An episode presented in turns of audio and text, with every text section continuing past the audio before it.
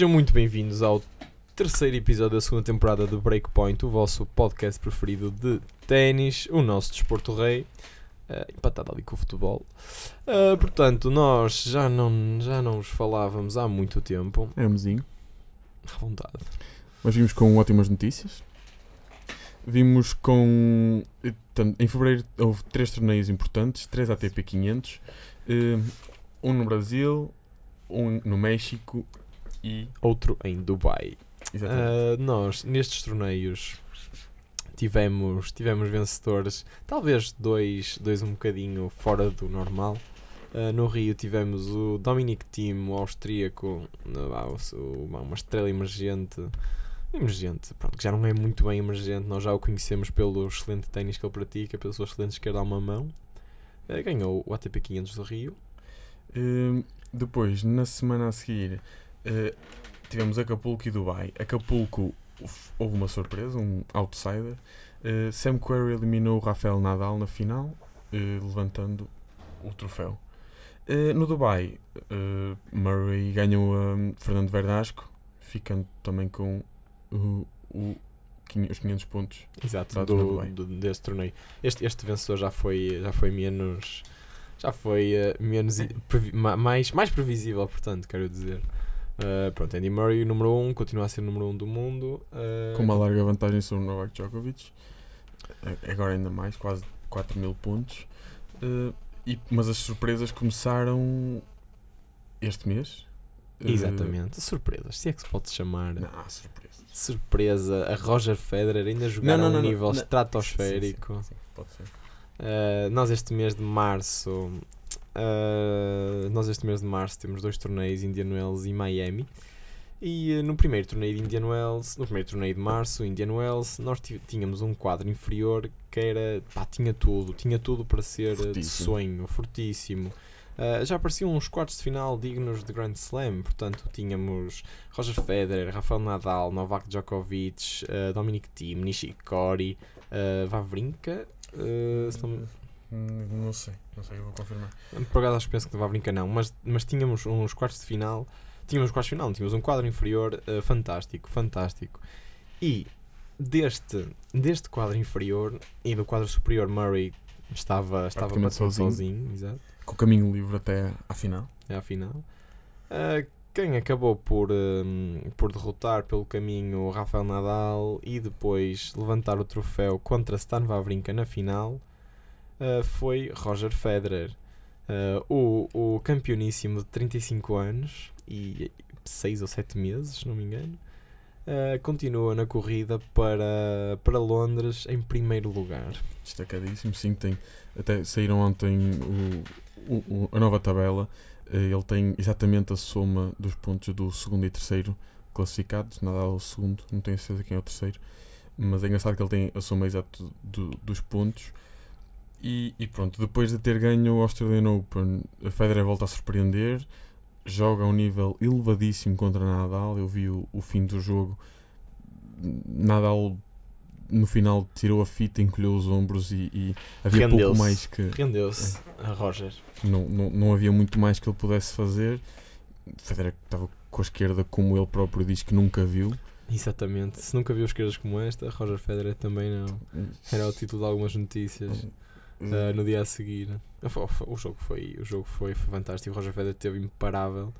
Uh, a esquerda mão lá está, nunca tinha visto assim. Uh, muito forte, muito, muito forte. Apanhar Nadal muitas vezes em contrapé. Nadal quando jogava né, com, a sua, com a sua direita em topspin para a esquerda de Federer, Federer respondia como se fosse uma direita das dele.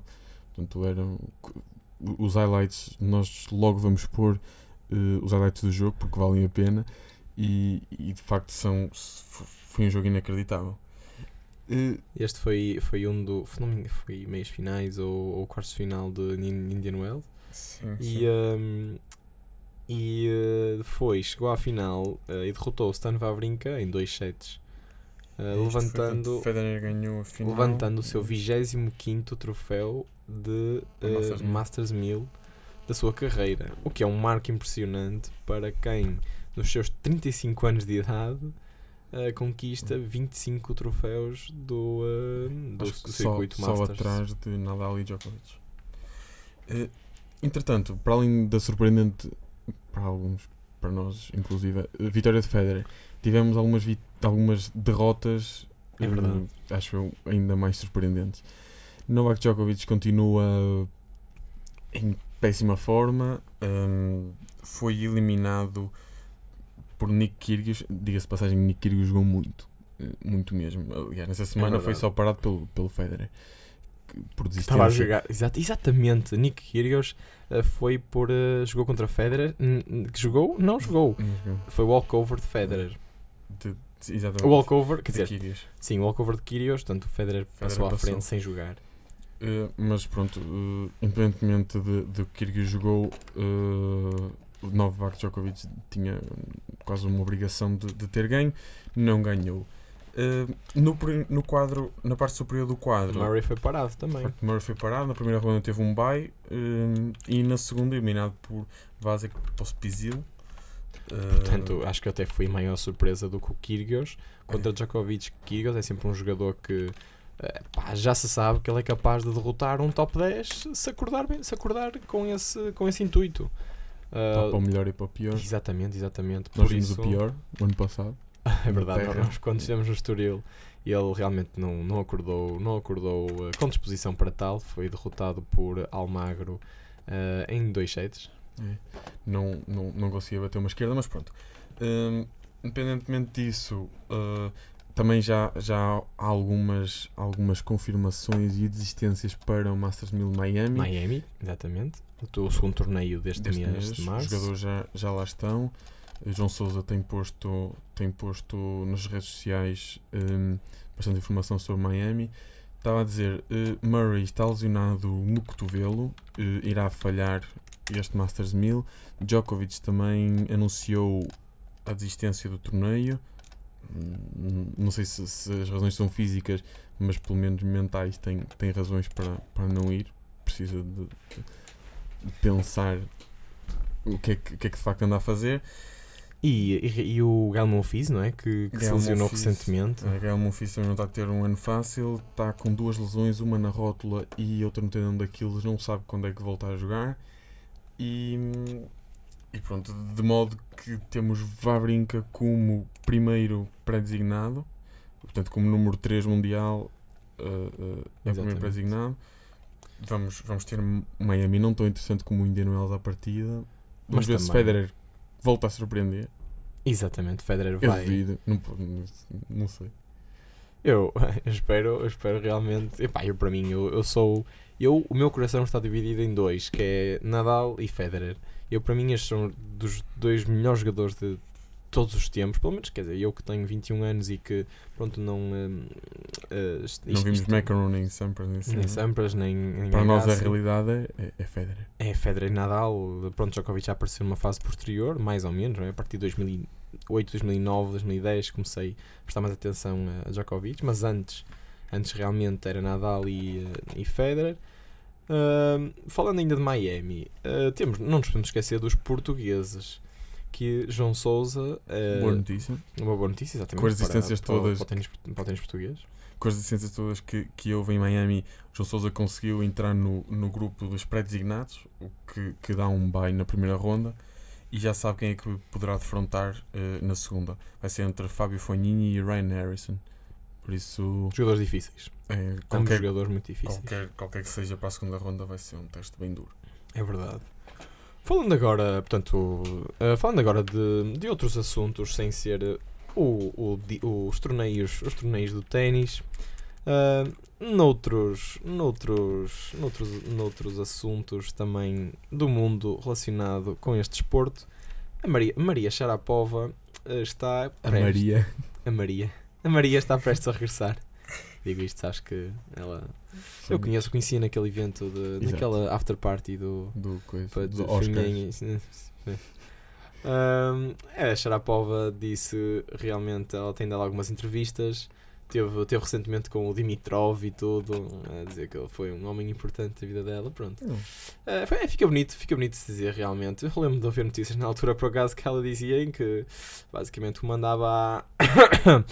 Mas pronto mandava a merda. Uh, mas eu estava a dizer que foi um, foi um homem muito importante da vida dela Imagina. e a dizer que neste último ano realmente pronto, tentou ter a sua vida social mais ativa, foi estudar para, para uma, uma universidade nos Estados Unidos, uh, teve, investiu na marca, pronto, fez outras coisas para além da sua vida de tenista. Uh, Já que podia, não é? Estava afastada. Sim, é verdade também, não é? Ela, ela diz realmente que dava em doida se fosse apenas jogadora de ténis. Ou seja, ela diz que é um dos contrassensos da vida dela porque ela quer, ela quer ter filhos, ela quer ser mãe, quer ter, pronto, quer ter alguém ao lado dela, etc. Mas ao mesmo tempo não, não quer deixar de, pronto, de, de jogar os torneios, mas diz que não quer vida de balneário.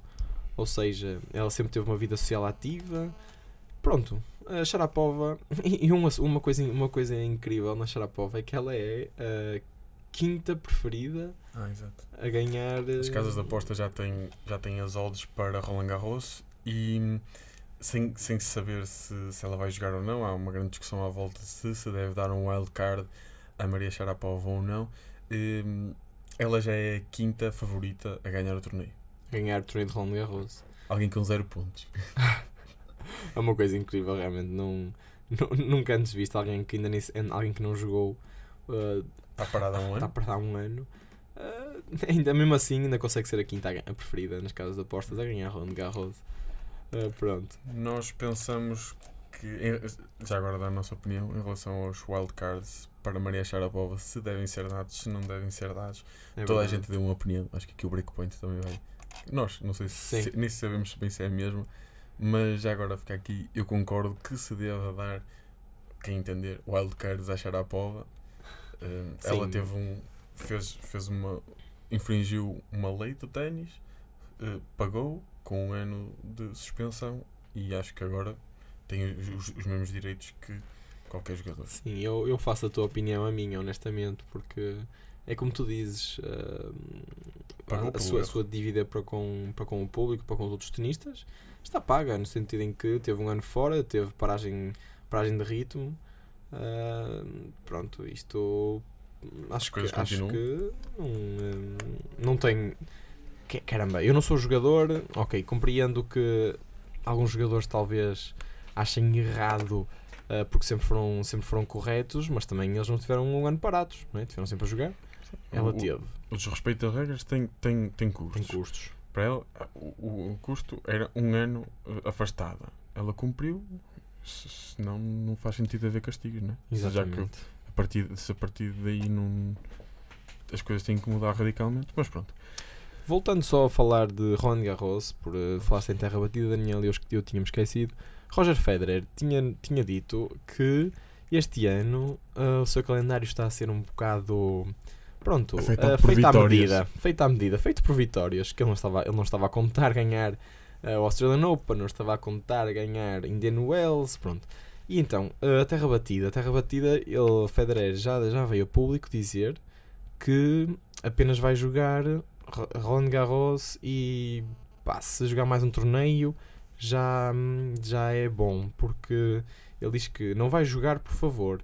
Se vai jogar, é para levar até ao fim e dar o seu máximo. Por isso, Esperemos que esta época de terra batida, realmente, onde hum, é, é visto que é o seu campo menos favorito, uh, que, seja, Sim, que seja poupado, que se poupa. Ele sempre teve dificuldades na terra, portanto, agora com tudo o que está a acontecer, imagino que não seja uma decisão fácil. Há muitos pontos, há, há muitos há pontos jogo. Sim. Aqui pertinho de nós, na Europa, ainda por cima, a maior parte da terra, por isso, sem, se, se não prejudicar a saúde dele, nós gostávamos que que jogasse, que, que, exatamente. Exato, porque logo a seguir à terra, ainda por cima, a Wimbledon. A, a passagem brusca para a relva. Sim, passarmos a Wimbledon, não, a, a, época de relva. Quer dizer, é que, é uma semana e depois o Wimbledon. Que Federer, depois que tem encurtado, tem encurtado ao longo dos anos, que o Federer, pronto, prefere, prefere relva, prefere preparar-se para a época de relva, por isso, à partida, se jogar dois torneios de terra... É sensato. É sensato, exatamente. Uh, num último ponto para o programa 2, Millennium Estoril Open 2017. Já temos a lista de confirmações finais, não é, Daniel? Sim, exatamente. Faltam só hum, eventuais wildcards que, que apareçam, mas os grandes jogadores eh, já, já estão definidos. Hum, bem, vamos ter temos bastante variedade. Hum, é verdade. Começando, começando de baixo, vamos só dizer alguns nomes, os mais importantes para nós. Temos Daniel Medvedev, uh, um russo jovem que está em segundo na corrida para, para Milão, no ATP Next Gen. Um, vem cá a Portugal, que é uma ótima notícia. Nas últimas semanas, Nishioka, um japonês, está no número 58, também tem, tem, tem jogado muito bem e também é uma confirmação cá. Uh, o defensor o Nicolas Almagro vem defender os pontos ganhos o ano passado, também está confirmado. Um, Ryan Harrison, Ryan uh, americano. americano que é o 47 do, do ranking ATP. Vem cá, vem cá jogar o torneio. Kyle Edmund, que também já tinha vindo o ano passado, é esperamos o, de, uh, britânico. Este ano. Exatamente, o 45. Uh, temos Benoit Paire, que chegou às meias finais o, an o ano passado, uh, que é o 39 do ranking ATP. A Benoit Paire vem cá para tentar defender os pontos e tentar alcançar a final. Uh, o eterno João Souza, o nosso, o nosso melhor tenista, de sempre. De sempre. Exatamente, 35, 35 do circuito ATP. Uh, ah, e é, para mim, um jogador incrível, um, uma melhor confirmação, na minha opinião, para, para este ano, que é Juan Martín Del Potro, 34 do ranking ATP. Vem cá, onde já foi feliz, onde já ganhou este torneio, e vem cá tentar conquistar o público português, tentar conquistar os 250 pontos de Estoril. Eu, se tivesse que pôr uh, algum, alguma aposta neste ano, é sim, como é óbvio, eu queria que João Souza brilhasse, mas sendo realista, eu acho que eu gostaria muito que Del Potro uh, arrecadasse os 250 pontos e levantasse o, a Copa de Estoril. uh, logo a seguir, ainda acima de Juan Martín Del Potro, temos mais três. Uh, temos Richard Gasquet, que também já cá esteve, costuma estar cá, portanto é uma boa confirmação. Uh, Pablo Carrinho Busta, que, finalista. Exatamente, que vem tentar buscar o, o, resto dos pontos que faltaram no ano passado. Também um forte candidato espanhol, sempre fortes em terra. Muito novo, tá, uh, bastante novo, exatamente. Muitas vezes treina com Rafael Nadal. Exatamente. E, e o primeiro pré-designado irá ser Nick Kyrgios.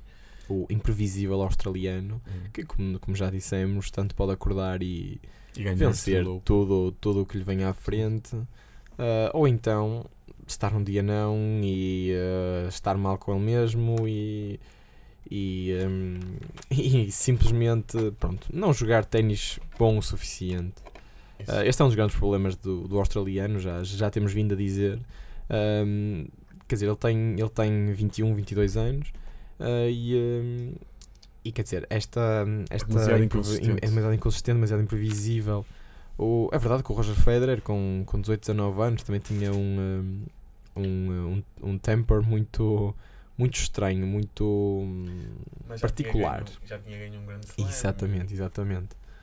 Algo que Kyrgios ainda não fez. Acho que esperamos que venha a fazer também. Eventualmente fará, mas só quando o top 4 se reformar, provavelmente. Acredito eu. Também eu. Principalmente quando Roger Federer e Djokovic, Sim. talvez. Uh, e, é Murray... Curioso com o que o Murray vai fazer agora. Será que, será que volta a jogar muito bem? Sim, porque para ele ser número 1, um, houve aqui uma série de fatores que, que se tiveram que impor. Ou seja, Novak Djokovic baixar um bocado a sua guarda e Andy Murray uh, estar a jogar a um nível estratosférico. Porque a verdade é que ainda está, mas também ainda não vimos um Novak Djokovic convincente uh, 100%. Já há alguns meses que não vemos. Exato, já há alguns meses que não vemos. Uh, e pronto, meus amigos, uh, por, hoje, por hoje acho que já temos um bom programa aqui nos vossos, nos vossos ouvidos. Uh, Esperemos que sim. Esperemos que sim. E contamos convosco para a semana ou quando for o próximo programa. Isto realmente é complicado. Uh, obrigado. Obrigado. Obrigado.